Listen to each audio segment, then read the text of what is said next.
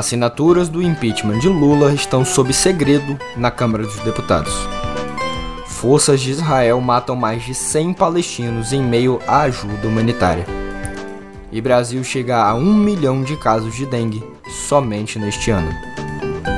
Boa sexta-feira, meu povo! Eu sou Olavo Davi e hoje, 1 de março, tô aqui para mais uma vez fazer do seu sextou um dia mais bem informado.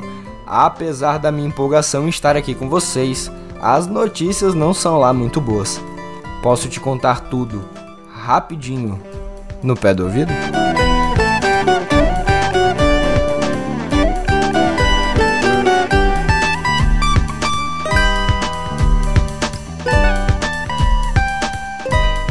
A gente começa pela política nacional porque o pedido de impeachment protocolado na Câmara contra o presidente Lula tem um ar de mistério.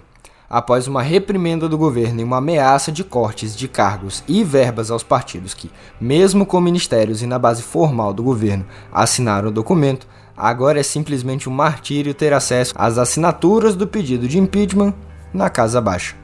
A Folha de São Paulo, por exemplo, foi informada pela Secretaria-Geral da Mesa que a lista só seria passada via Lei de Acesso à Informação, a nossa querida LAI, ao passo que a mesma Secretaria-Geral se negou a entregar ao veículo a relação de deputadas e deputados que pediram investigação sobre Lula pelas falas em que compara as ações de Israel às medidas de Hitler contra os judeus no século passado.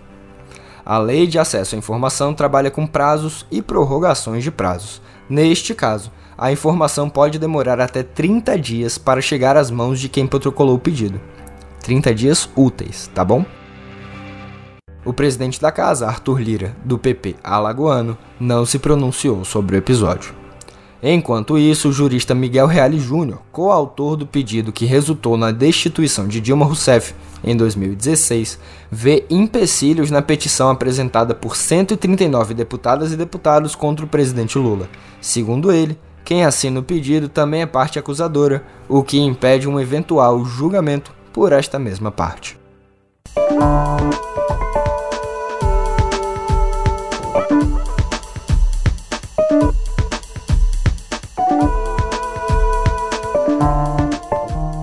Ainda no Congresso, o fim da reeleição para cargos no Executivo, o mandato de cinco anos e a mudança nos termos de inelegibilidade de alguém com o registro cassado são alvo de três propostas de emenda à Constituição, as famosas PECs.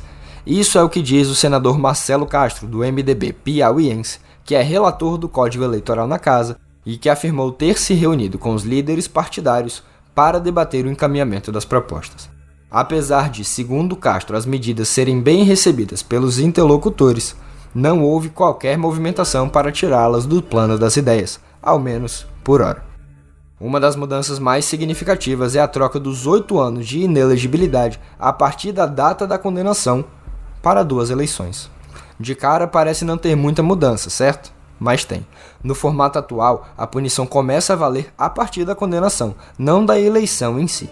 Num caso abstrato, um político que desrespeitou as regras nas eleições de 2022, por exemplo, e só foi condenado em 2023, poderia voltar aos pleitos apenas em 2032 e não em 2030. Castro quer acabar com isso fazendo valer a punição, mais ou menos de forma retroativa, ou seja, mesmo condenado em 2023, um candidato ou uma candidata seria punido a partir já de 2022 e voltaria ao páreo em 2030. Outro ponto que possivelmente vai ser alterado pelas prometidas PECs é a quarentena para juízes, promotores, policiais e militares poderem concorrer a cargos eletivos. Pela proposta ventilada, o tempo em que esses servidores deveriam se afastar do serviço passaria a quatro anos antes de qualquer pleito em que eventualmente disputem votos. O presidente do Senado e do Congresso Nacional, Rodrigo Pacheco, do PSD de Minas, é favorável à mudança. Com seu poder de pautar a Casa Alta, Pacheco planeja aprovar as medidas ainda no primeiro semestre deste ano. É na Câmara, porém, que a ideia perde apoio, isto porque as mudanças no Código Eleitoral foram feitas na Casa Baixa em 2021 e 2023, mas só agora estão nas mesas dos senadores. E o relator do Código Eleitoral já pontuou que vai descartar algumas propostas feitas por deputadas e deputados.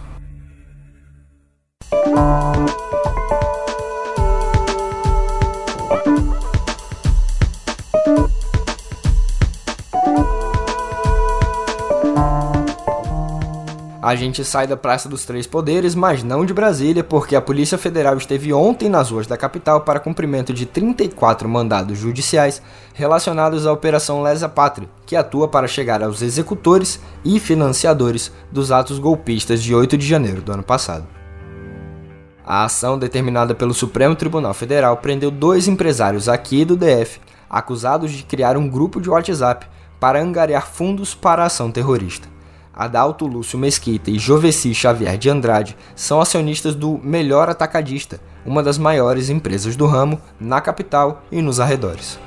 Conforme a corporação, eles teriam agido para levantar recursos para os acampamentos nos quartéis após a eleição vencida pelo atual presidente Lula em 2022.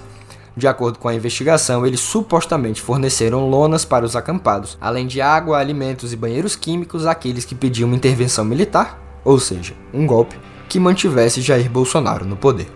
Mas não foi só aqui no DF que a Polícia Federal saiu às ruas, não. Dos 34 mandados cumpridos ontem, 24 eram de busca e apreensão, 3 de prisão e 7 foram emitidos para monitoramento via tornozeleira eletrônica. Os agentes atuaram em 7 estados, além, é claro, aqui da capital.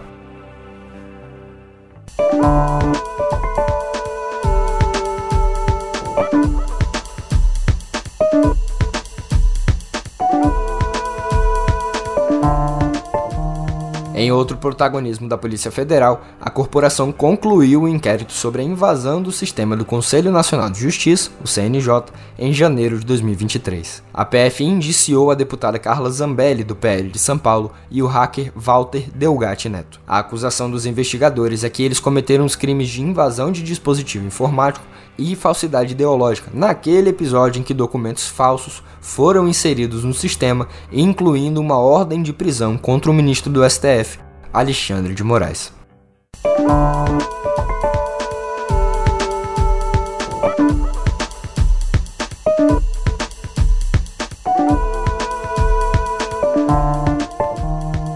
No nosso noticiário internacional, infelizmente, só notícias ruins, péssimas ou preocupantes. Lá na Rússia, por onde a gente começa a volta ao mundo, o presidente Vladimir Putin deu um truco para cima do Ocidente e ameaçou uma guerra nuclear caso os países da OTAN, a organização do Tratado do Atlântico Norte, enviem soldados em auxílio à Ucrânia, com quem o Kremlin trava uma guerra desde fevereiro de 2022. Putin discursou para legisladores, políticos em geral e líderes empresariais do país e falou sobre o uso das ogivas nucleares como resposta à provocação de Emmanuel Macron, presidente da França, que sugeriu o envio de forças da OTAN para lutar no fronte ucraniano. Ainda que a ideia de Macron tenha sido prontamente descartada por outros países que integram a aliança, como Estados Unidos, Reino Unido e Alemanha, Putin lembrou ainda as derrotas de Hitler e Napoleão. Por quê? Bom, porque ambos capitularam quando tentaram invadir a Rússia.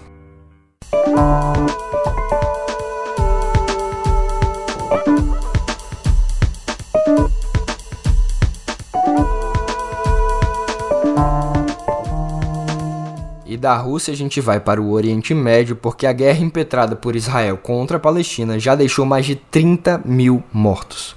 A marca fúnebre foi alcançada ontem, quinta-feira, conforme dados do Ministério da Saúde de Gaza. De acordo com a pasta, cerca de 70% dos mortos são mulheres e crianças, número que não bate com as das forças de Israel, que estimam que 10 mil desses mortos são militantes do Hamas. Apesar da destruição provocada em Gaza desde que foi vítima de um atentado terrorista em outubro, os israelenses ainda não conseguiram resgatar os cerca de 100 reféns que ainda estão sob custódia do Hamas. Dentro dos 30 mil mortos estão ao menos 112 palestinos que se acotovelaram para receber a ajuda humanitária que chegou à região, mas foram metralhados por soldados israelenses. E é isso mesmo. As pessoas estavam à espera de comida levada até lá por caminhões e foram alvejadas por militares das Forças de Defesa de Israel. Um comandante das IDF, como a tropa é chamada na sigla em inglês, deu entrevista à CNN e classificou a chacina como incidente na versão dele, os agentes de Israel realmente abriram fogo contra os civis, famintos, pois a multidão se aproximava das forças de maneira que representavam ameaça às tropas, que responderam à ameaça com fogo real. Com os tiros do lado israelense, os caminhões nos quais foram levados os mantimentos arrancaram, em fuga, atropelando e provavelmente matando outras pessoas. Os hospitais mais próximos receberam ao menos 53 pessoas mortas, número que deve aumentar à medida em que as equipes de resgate chegam ao local. No mesmo dia, a Colômbia se tornou o primeiro país a tomar uma medida concreta contra as ações de Israel. O presidente Gustavo Petro anunciou que os sul-americanos romperam relações diplomáticas com os hebreus, o que, claro, inclui as exportações e importações de e para o país do Oriente Médio.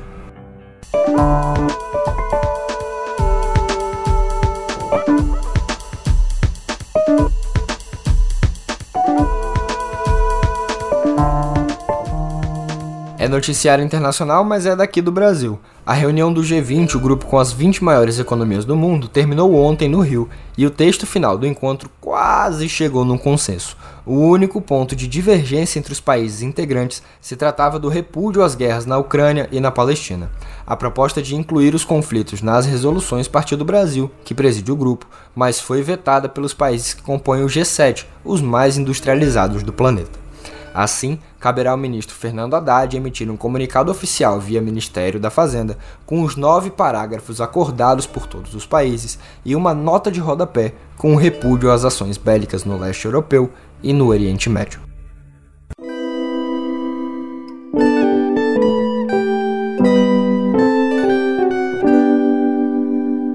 Há poucas semanas, eu mesmo, Olavo, noticiei aqui no nosso programa que o Brasil alcançara a marca de 500 mil casos de dengue. Agora, a praga é dobrada. O país chegou a 1 milhão de casos em 2024 nesta quinta.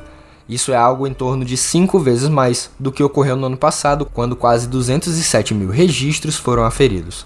Até agora, são 214 mortes relacionadas à doença já confirmadas, além de 687 óbitos ainda em investigação. Seis estados e o Distrito Federal declararam emergência em saúde pública.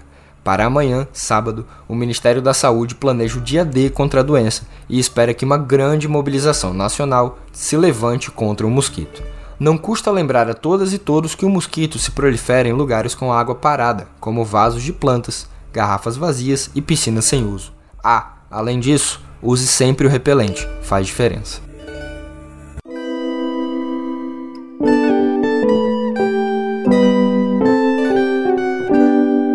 Por falar em Ministério da Saúde, a pasta suspendeu ontem uma nota técnica que derrubava uma orientação do governo Bolsonaro que fixava o prazo de 21 semanas e 6 dias de gestação para o aborto legal. O Código Penal não estabelece qualquer limite de tempo para o procedimento nas condições previstas em lei, quando a gravidez é resultado de estupro ou coloca a vida da mulher em risco. Uma decisão do STF também permite a realização em caso de anencefalia do feto. O documento, publicado na quarta-feira, ressaltava que caberia aos serviços de saúde garantir esse direito de forma segura, íntegra e digna, não podendo ser imposta qualquer limitação, senão as da lei. Segundo a assessoria do Ministério da Saúde, o documento não passou por todas as esferas necessárias na pasta e nem pela consultoria jurídica.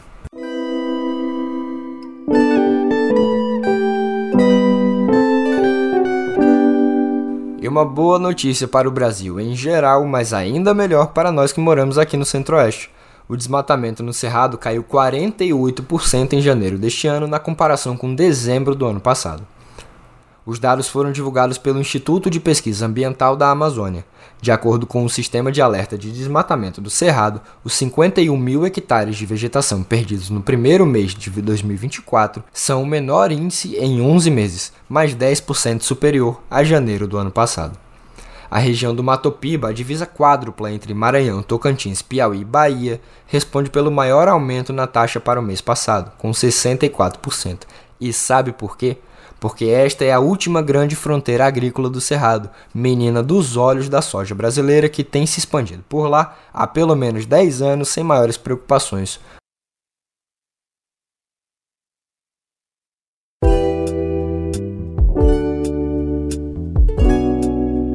No nosso folheto cultural, a gente volta a falar da guerra no Oriente Médio, apesar da notícia ter se desenrolado no coração da Europa é que o Ministério da Cultura italiano anunciou que vai manter a participação da delegação israelense inscrita na Bienal de Veneza, a maior exposição de artes plásticas do mundo. cerca de 17 mil artistas assinaram um manifesto pedindo a exclusão da representação de Israel em função da invasão do país hebreu à faixa de Gaza. Chefe da pasta, o ministro Gennaro San Giuliano disse que a Bienal de Veneza é um espaço de liberdade, encontro e diálogo fechado a ações de censura e intolerância. Ainda assim, Ainda assim, o evento, o tal Espaço de Liberdade, já foi fechado à Rússia quando da invasão à Ucrânia em 2022, quando o pavilhão russo, que já estava pronto, foi desmontado pela organização. A África do Sul também foi banida na época do regime discriminatório do apartheid.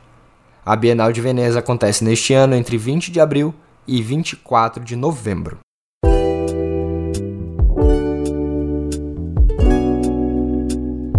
Aqui no Brasil, o choro é de uma vez por todas um patrimônio cultural imaterial do país, o 53º da lista. O tombamento foi feito pela Autoridade de Patrimônio Histórico, o IFAM, e se deu por unanimidade entre os 22 conselheiros consultivos do órgão. O ritmo genuinamente brasileiro teve início por volta de 1870, com o lançamento de Flor Amorosa por Joaquim Calado, no Rio de Janeiro. O gênero ganhou projeção graças ao talento de nomes como Chiquinha Gonzaga e Pixinguinha. Atualmente, um de seus maiores representantes no Brasil e no exterior é Hamilton de Holanda, que comemorou muito a decisão.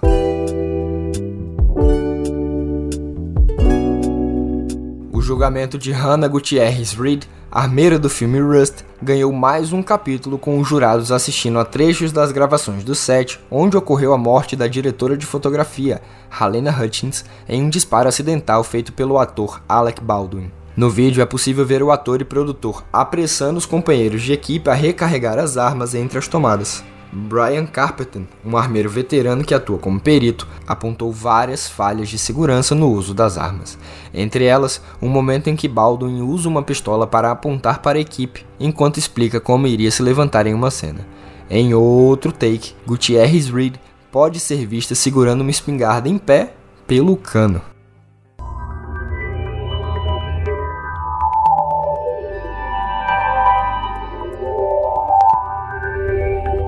Na nossa aba de tecnologia, temos que o Google está sendo alvo de uma ação judicial no valor de 2 bilhões e 300 milhões de dólares, movida por 32 grupos de mídia europeus que alegam perdas pelas práticas em publicidade digital da gigante de buscas. Em comunicado, os advogados da ação dizem que, sem abuso da posição dominante do Google, as empresas de mídia teriam recebido receitas significativamente mais altas de publicidade e pago taxas mais baixas por serviços de tecnologia de publicidade. Eles citam a multa de 220 milhões de euros aplicada pela autoridade da concorrência francesa contra a companhia por seu negócio de publicidade, ainda em 2021, além das acusações da Comissão Europeia no ano passado. Em nota, a companhia disse que se opõe à demanda judicial, a que chamou de especulativa e oportunista.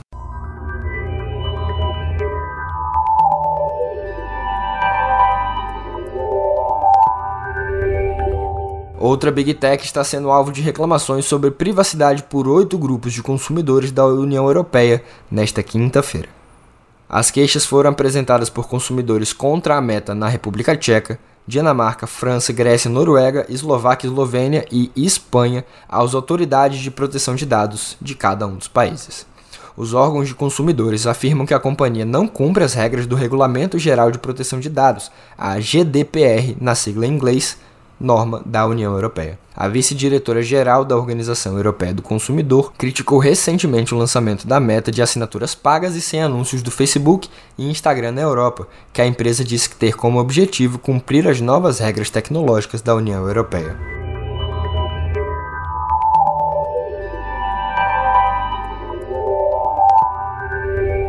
E lembram que eu sempre falo que tem passaralho em cotidiano digital?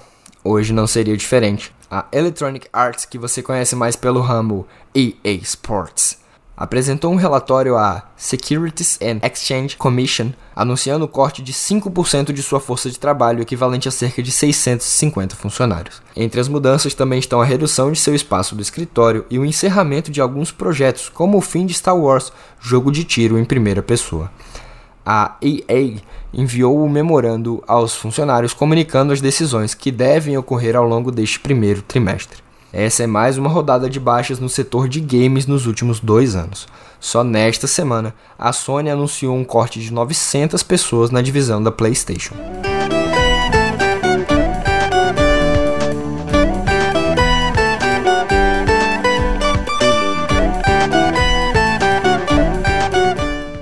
Fevereiro se foi e agora março chegou com tudo. E como aquela velha máxima, é agora que começa pra valer o ano político brasileiro. Não se esqueça de nos seguir nas redes para conferir o que de mais importante acontece aqui em Brasília, no Brasil e no mundo. É arroba canal meio em todas as redes. E se quiser me dar a honra, será um prazer recebê-las e recebê-los no arroba outroolavo, tudo junto e minúsculo. E por aqui, eu me despeço com a já conhecida promessa de voltar na semana que vem. Até!